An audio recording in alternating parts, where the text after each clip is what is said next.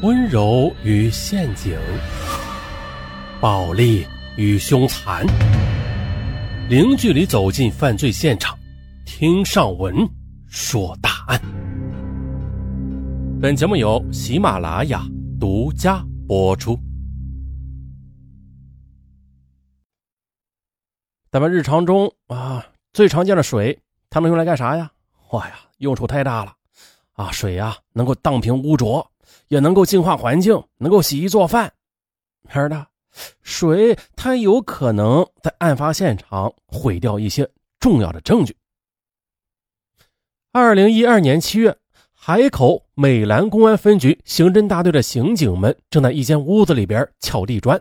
哎，刑警撬地砖，不对呀，这应该是装修队的活呀。啊，其实不是的。刑警们撬了整整三天三夜，当然啦，这不是装修，所有的一切都是为了寻找一个女人。失踪的女人叫吕秀艳，失踪的时候是二十二岁。二零一零年，吕秀艳和老乡一起从湖南来到海口，在一家足疗店里打工。两年过去了，到了二零一二年六月的一天，吕秀艳的弟弟小吕突然发现，哎。这自己的姐姐好像好多天没有和家里人联系了，大概有十几天了吧。小吕说呀，一开始吧，他认为姐姐应该是工作太忙了，所以啊没有时间和家里人联系。可是没过几天呢，他就接到了吕秀艳单位的一个电话，说姐姐已经好几天没有来上班了。小吕这时才感觉，这事儿并不是自己想的那么简单，应该是出事儿了。小吕越想越感觉这事情不妙，于是便来到了海口。在此期间呢，他一直试图使用网络、手机和姐姐取得联系的，但是没有姐姐任何消息。随即的，吕秀艳的弟弟便报了警。接警之后，警方又通过失踪者吕秀艳的社会关系以及通话记录清单进行走访调查，但是啊，走访多日也并没有发现什么有用的信息。而吕秀艳的家人和朋友也没有接到任何索要赎金的电话，这又奇怪了啊！这吕秀艳她到底哪儿去了？她又是什么时候失踪的呢？而最早发现吕秀艳不见的是足疗店的杨经理。二零一二年六月八日的那天，杨经理突然发现，平时一贯遵守单位里各项制度、一次假都没有请过的吕秀艳突然旷工了。但是吕秀艳工作的这家足疗店，它规模很大，共有员工两百多人，平日也是流动性很大的，很多人也是说不来，哎就不来了，连个招呼也不打，这样的情况有很多，所以最初杨经理也并没有在意。但是啊，这一个星期之后是足疗店发工资的日子呀，啊，吕秀艳还是没有出现，由此这才引起了杨经理的注意，这就有了开头那一幕啊。杨经理联系上了吕秀艳的弟弟小吕，却发现吕秀艳的家人也很多天没有吕秀艳的消息了。那么呢，一个深居简出的女孩就这样突然的消失在所有人的视线里，这就让人怀疑了。从哪里才能找到她的下落呢？首先呢，警方来到了吕秀艳租住的地方，其实呢就在足疗店楼上的七楼。警方在现场发现。防盗门没有被撬动的痕迹，这屋里的窗户也完好无损，这就意味着吕秀艳离开这里之前，这里是没有受到暴力入侵的。吕秀艳住的房间并不大，十五六平米，但是啊，打扫的干干净净的，可以说是一尘不染。房间里有一张桌子，虽然这桌子表面擦拭的非常干净吧，但是啊。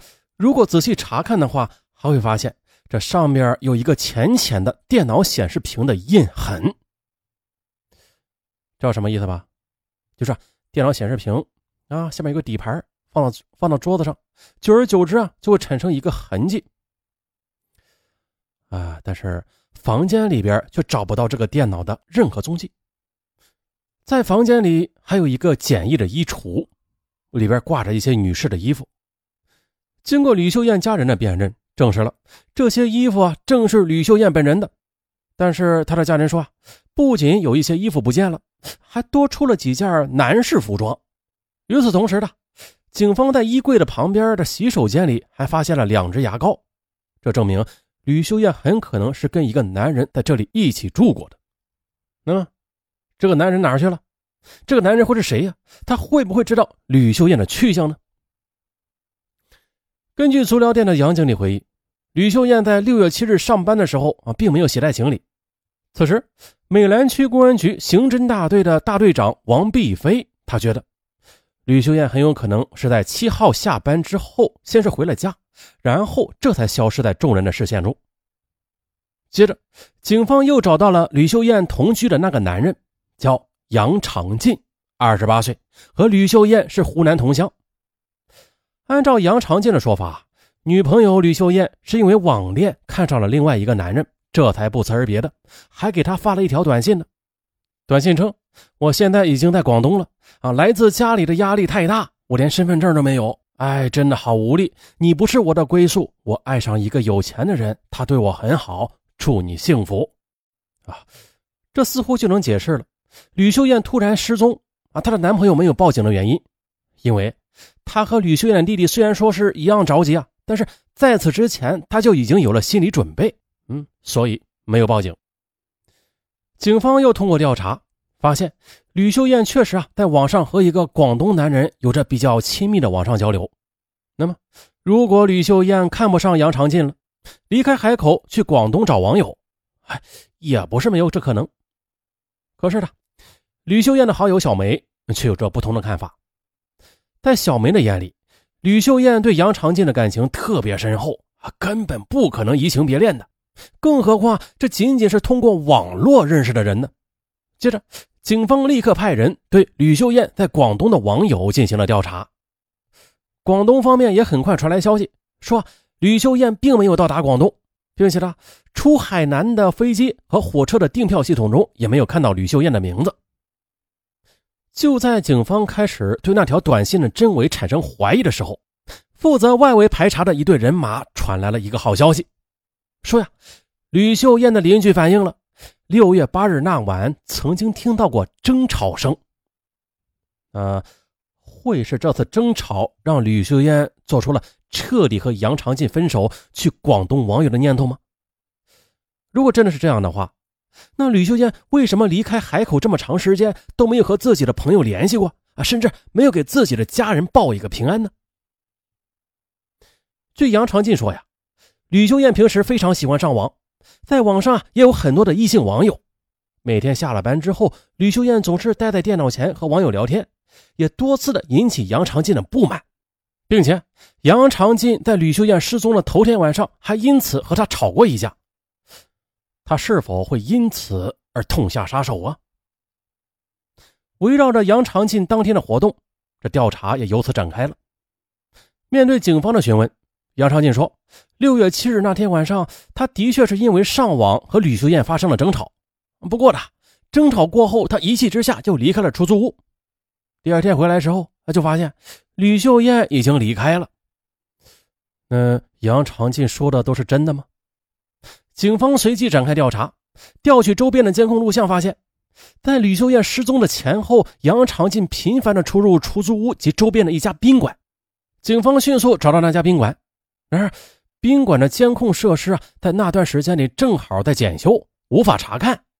啊，不过，宾馆的服务员说啊，杨长进那天晚上的确是住在这里的，虽然他回忆不起来他到底是几点入住的吧，但是绝对可以肯定，杨长进他不是半夜才来的。警方又从吕秀艳当天晚上的上网记录中发现了，她最后一次上网的时间是在六月八日的凌晨一点多到两点。如果杨长进在七号晚上九点离开家之后，那么他似乎啊就没有作案时间。种种困惑让案件走进了死胡同。距离吕秀艳失踪已经过去整整四十五天了，但是警方他们还是没有找到一点关于吕秀艳的消息。吕秀艳的父母由于身体原因已经回湖南老家了，只留下了吕秀艳的弟弟继续在海口寻找姐姐。哎，就在这时了，有人在海边发现了一具无名女尸，于是呢，在警方的陪同之下，吕秀艳的弟弟立即赶赴太平间。通过辨认呢，这具在海边发现的女尸，她并不是吕秀艳啊，这让警方他们稍稍的松了口气。他们希望吕秀艳仅仅是玩了一把失踪，而不是被害了。但是，吕秀艳她到底会去哪儿了？对于一个平时爱上网的女孩来说，为什么自从失踪之后就再也不上网了呢？如果她真的像短信里那样说，去寻找新生活了。那广东方面的网友为什么又说没有见到他呢？一个又一个的疑问，让警方有了一种不好的预感。